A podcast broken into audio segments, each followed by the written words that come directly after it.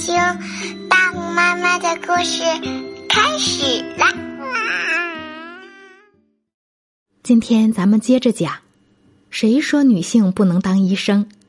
伊丽莎白·布莱克维尔的故事。伊丽莎白收拾行囊，向位于纽约北部的日内瓦医学院进发。城里的人们翘首期盼。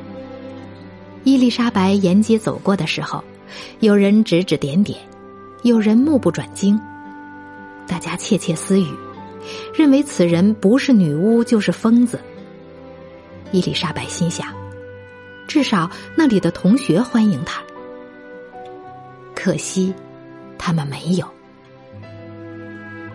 之前老师让学生们投票，是否同意伊丽莎白来念书。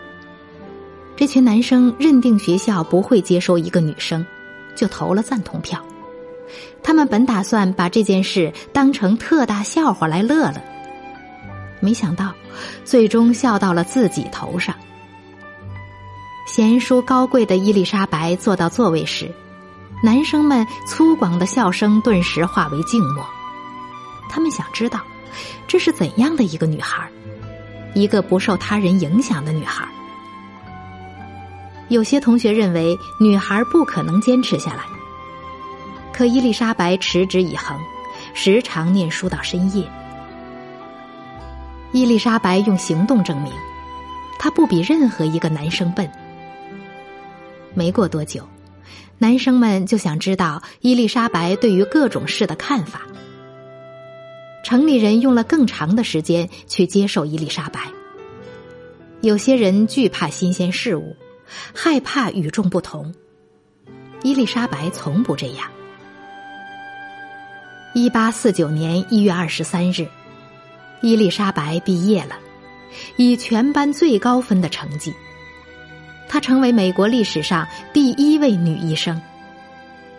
许多人为之骄傲，也有人气愤至极，有位医生甚至奋笔疾书：“我希望以人类的名义。”她是最后一位女医生。正如你知道的，她当然不是。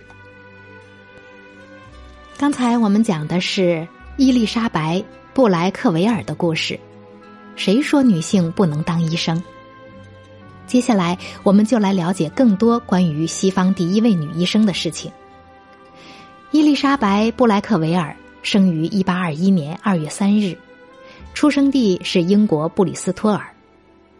尽管在当时，男女接受同等教育非比寻常，伊丽莎白的父亲却坚持让女儿受到与儿子们一样优等的教育。伊丽莎白在十一岁的时候，随家人搬到美国。一八四九年，伊丽莎白从医学院毕业后，没有人愿意雇她当医生，她去英国和法国继续深造。在三十岁那年，回到了纽约城。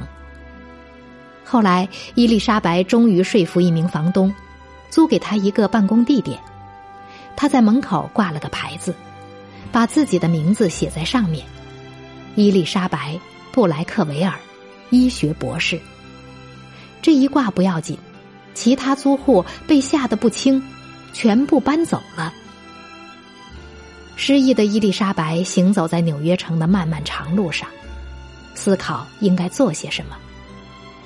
沿途，她看见许多贫困的妇女儿童在门前、在大街小巷上挤作一团，他们脏兮兮的，需要人照顾。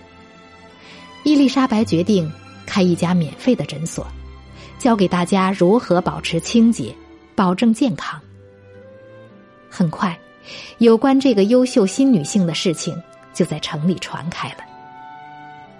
几年后，伊丽莎白的妹妹艾米丽也成为一名医生，他们一起治愈了数百个病人。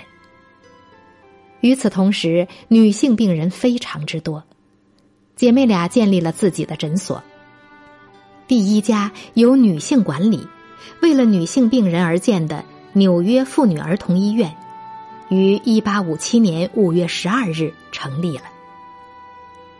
一八六八年，伊丽莎白创立了只为女性而办的医学院——纽约女子医学院，次年，她搬回故乡英国，帮助当地成立伦敦女子医学院。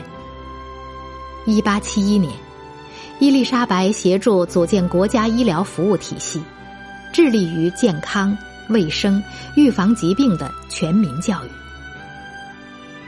伊丽莎白一生未婚，但收养过一名孤儿，名叫吉蒂·巴里。伊丽莎白于一九一零年五月三十一日过世，许多学校和医院都以她的名字命名，向其表示敬意。根据美国医学院协会的统计数据，当前全美医学院有超过一半的学生是女性。倘若没有这位杰出女性的勇气与坚韧，如今的现实就是天方夜谭。关于伊丽莎白·布莱克维尔的故事，谁说女性不能当医生？到今天就讲完了。让我们向这位伟大的女性致敬。好，现在我们该睡觉了，晚安。